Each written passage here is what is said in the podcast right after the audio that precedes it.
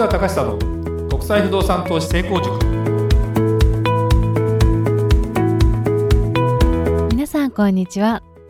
市川隆久の国際不動産投資成功塾。いつもお聞きいただきありがとうございます。ナビゲーターの吉川良子です。この番組は株式会社国際不動産エージェントがお届けしております。市川さんこんにちは。はいこんにちは。国際不動産エージェント代表の市川隆久ですえー、りょうこちゃん、はい、あのうちの会社はレイアウト変更したなということで来たじゃないですか。はい、で私がちょっとわがままを言ってですね、まあ、机もあの事務的な机は嫌なのでちょっと家具調というかねちょっとシンプルなやつに。もうでもこれも安いんだけど。で椅子をね、はい、椅子だけやっぱりちょっとこだわりたいなと。んで椅子ってねあの今すごいね進化してる。あので結局どういう僕は僕のチェアをどうしたかというとゲーミングチェアですね。いいですね、うん、あれは某今テレビでも宣伝してるあの本田翼がやってるやつかな。でこれはなんで僕はそれをヒントにしたかというと私の息子がですね今就職してるんだけどテレワークでやっぱり自宅で週のうち半分以上勤務しててで椅子を買いたいと自分で。でもちろん給料入ったからっつって。でそのゲーミングチェアを買ったわけですよ、まあ、メーカー同じじゃないんだけど。でそれを見てちょっと座ってみた瞬間にこれいいなとだってこれで要はみんなゲームやるわけでしょ。そうですね。長時間、長時間。でこれであのなんだろうな。いろんな意味でリリラックスもできるしいろんな意味ですごくいいのかなっていうんででいろいろ調べたらですねやっぱね安い。でオフィス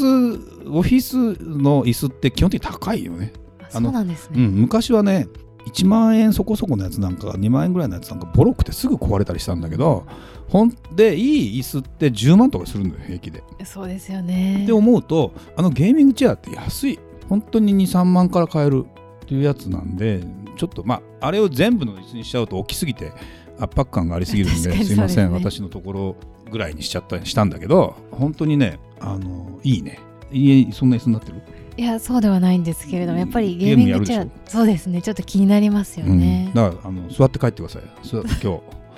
座り心地が 座り心地を確認していただいて。確認して。うん。だから非常にあのねいいと思いますそうですね、うん、お仕事もはかどりますし、ね、でまあもちろん組み立て式だからちょっとね手間はかかるんだけど全然安いもん、うん、だからあ今時なかなかいいなという感じなんでで、ね、ぜひねいい発見ですね。あのー、本当にやっぱり普段そういう一番大事にしなきゃいけないものとかってさ身近なものだったりするから。本そうですよね、ぜひねあのそういうものをあの使ってみてうちの会社来たらね座らせてあげますよ、はい、皆さんね。そうですね。ぜひ、ね、ぜひ。はい、はい。えー、本日は買取屋業界の進化が止まらない。中古ビジネスはますます発展するビジネスの発想を豊かにするお話を市川さんにしていただきたいと思います。はいこれねあのそもそも何で始僕がこの話をするかというとですね、はい、たまたまその家でですねやっぱり荷物を減らそうとでこれはやっぱり、まあ、私の母親が今回ちょっと老人ホームに入ったこともあって実家がもう父親が亡くなりましたんでねでもやっぱり荷物だらけなわけですよ。やっぱり捨てないんだね。で自分の家もそういう意味では、うん、着ない服とかいろんなものがそのまんま眠ってたりしてでクローゼットとかに入ってて入らな入らなくなって新しいものを買ったりするとパンパンになってっつってさで本当入れ替えるためには捨てなきゃいけないっていうのがあるじゃないですかだからその捨てなきゃいけないっていうようなことなんかを考えた時に、えー、どうやってその捨てるといった時に今今の時代ってねどういうふうになるかっていうと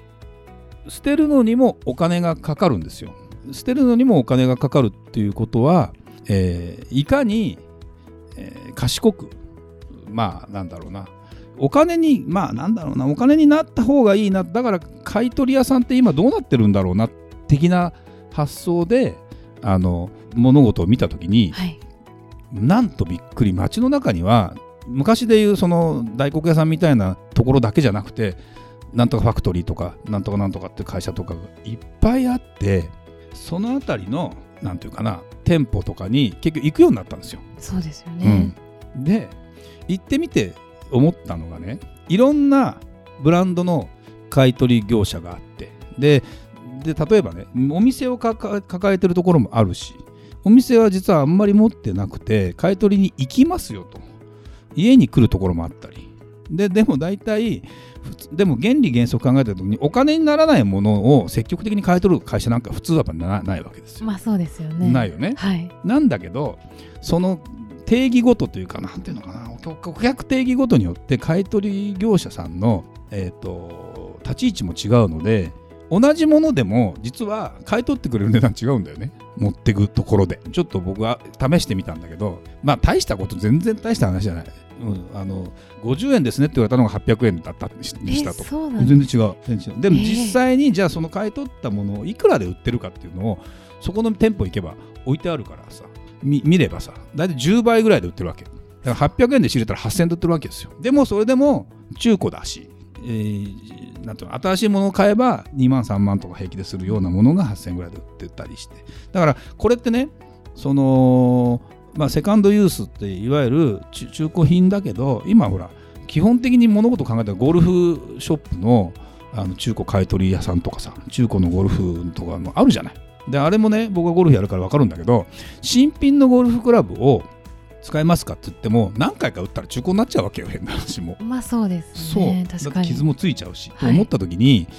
うんだそんなに古くてボロいやつはちょっとあれだけど、まあ、そこそこ見た目良くて中古でガッと値段が下がってれば買いたいじゃんって思うじゃない。でっていう風になった。ってで見渡してみたらねたまたま車をあの、ね、乗りながらこういろんな道を走ってるとですよ。もうあなんていうの？ちょっと郊外に行くとともう所狭しじゃないな。なんて言ったらいいんだろう。あれもこれも買い取りショップだらけですよ。でまあ大きなところで行けば車の買い取り屋さんね。はい。あるじゃない、はい。まあ、ビッグなんとかみたいな会社さんとかさ。ああそうだよなと思いながらこっちはえっ、と着るものを買い取ったりしてるようなところがあったりとかっていうのがこう並んでたりいろんなものがあって。あなるほどこの買い取り業界ってすごいなと思ってでもちろん本屋の、ね、買い取りとかもあるじゃないですか。だから本捨てるのかどうするのかみたいな話とかでブックオフとかねいろんなものがあったりするじゃない。でちょっと突き詰めて考えてみようかなと思った時に不動産買い取りビジネスってあんのかなと思いながら。そしたらさやっぱあるんだね。そうなんですね。あの買い取り屋さんで、えーまあちょっと会社名は言えないんだけどある会社があって結構ここは高級なものを買い取るような会社なわけですよ。でそこの会社さんは、えーのまあちょっとある人から話を聞いたんだけどこの会社さんは要は高額商品だからまあ時計とか、えーブランド物のまあバッグとか大体時計が多いかな。値下がりしないから。もうあのびっくりしたね。あのまあ一般的に知られ知れてるというかですね例えば新たに上場した若い会社の社長とかがとか、あのー上場した役員で、はい。えーストックオプションですごくお金が入った人とか何するかっていうと、まあ時計買うんだねそういうもんなんですね。でその時計の相場が最低500万車1台会社買いますよぐらいすごいですね。かだいたい1000万から2000万ぐらいの時計をちょっとね私ブランド名も忘れちゃうもうロレックスじゃないもんだってもっと高いやつだからでもう5つぐらいあるんだよ。でもそれってもう数決まってるから値下がりしないんだね。だからそれってだから逆に資産運用の一つにもなるんだけどでもそういうものをねいっぱい持ってる人がいるわけもう金だってさあのお金ある人ってさ大体もうもらったりわかんない。何個か買ったりするんだけど結局もういらないというような世界になったりするじゃん。そうすると買い取り業者さんからするとそれをいくらで買い取ってくれというよりももうもういやこのクローゼット全部クローゼット全部見て全部持ってってよぐらいのやっぱりお金持ちがいるらしい。すごいですね。うん。でそういう人がどうするかというとどうするかというとその中にじゃあ車もあんだけどさみたいな話があるあるわけですよ。でじゃあその中に不動産もあんだけどさみたいな話もあるわけですよ。だよねと。はい。で、まあ、ちょっとそこから先海外うんぬんって話は僕らは今度ビジネスとして何とかしたいなと思ってる話なんでちょっとそれは置いといてですね僕はその時何を思ったかというとはいあのこういう商品を売りますから買いに来てくださいねというような形で、えー自分の会社を、うんあのお客さんとの接点を持つようなまあ普通のあり方顧客との出会いお客さんとの出会いっていうパターンではないところにだって売りますよって話じゃないのに買いますよって言ってるところにビジネスのチャンスがあるわけよ。でそこの会社はもちろん買い取ったりしてるけど別に不動産は全部買い取ってるわけじゃなかったりしてやっぱりこう仲介したり流したりいろんなことをしたりっていうような状態になったりするんだけど要はねうーん意思を持って買ってください売ってくださいっていう人じゃないところに結構物は持ってるなって人が多いし。でそのあのそこの会社の買い取り屋さんの会社の人の話を聞くとね何が僕の中で一個印象に残ってるかというとみんながみんな値段を気にしてるわけでもないと。値段気にしてる人もいる。でもう値段じゃなくてもうめんどくさいからもうやってねみたいな人とか。もうあの話し相手になってね的な人もいたり。っていう中で、えーそこの会社のじゃあ社員さんってどういうふうにしてるんですか？もちろん買い取りの目利きができていろんなところで、えーシステム的にちゃんと金額が弾き出されるようなものっていうのは遠隔でもできるようにしてるっていうのは話あるんだけどお客さんのとこ行く営業マンはその話が聞ける人が欲しいって言ってるわけよ。でこれ結構うんヒントになるわけ。でうちなんかも結局海外不動産買いたいっていうよりもいろんな中で不動産どうしようかな。あのいろんな資産資産ある困ったなっていうあたりの話を話聞いてねっていう人がいや実はあれもこれもとかって思ってたりしてた。た時にうちがいやこれはできませんこれだけやりますっていうのもさないじゃんって思っててだからうちがなぜねその国を選ばずに海外不動産の仕事をししようかと思っているかとか例えば買いだけじゃなくて売りのご相談にも乗りますよとかそれだけじゃないいろんな意味でのご相談に乗りますよって話をねまああえてさせてもらってる理由は何かっていうとそういうところにあるんだよね。で結局、まあ、富裕層という言い方はちょっと語弊あるけどなん要はお金のことはあんまこだわらないでやってもらった方がいいやっていう人の方がまあまあ言ってみればやり方を間違えなきゃ儲かるわけよ。はいで全体の中で、えーじゃあ私のこれだけはちょっと高く買い取ってよって人が中にいたりした時に分かりましたっつってそこはど、えーあの利益度外視してやってもその後あのお釣りが来るようなさ紹介が得たりさいろんなビジネスチャンスがさあるかなと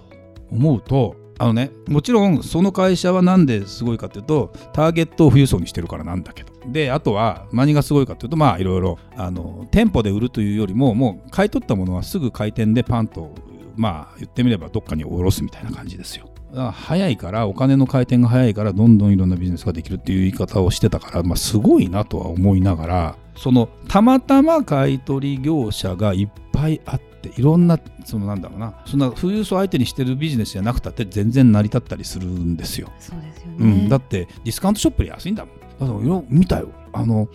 ちょっとしたブランドもので僕たまたま自分でだから本当にそのそれこそ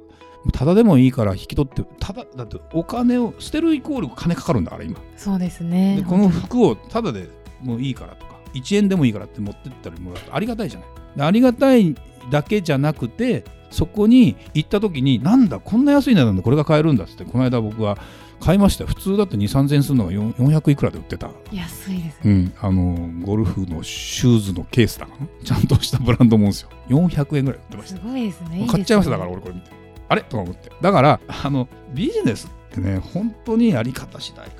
本当にいう気がしてね最近その一つの中からきっかけを持っていろいろまあ勉強していくとねもうやっぱりすごくあの展開的にも面白いのでぜひねそんな風なヒントをもとに、まあ、皆さんもね何かのアイデアに役に立ててほしいなというふうに思いますね。はいありがとうございましたそれではまた次回お会いしましょうありがとうございましたありがとうございました。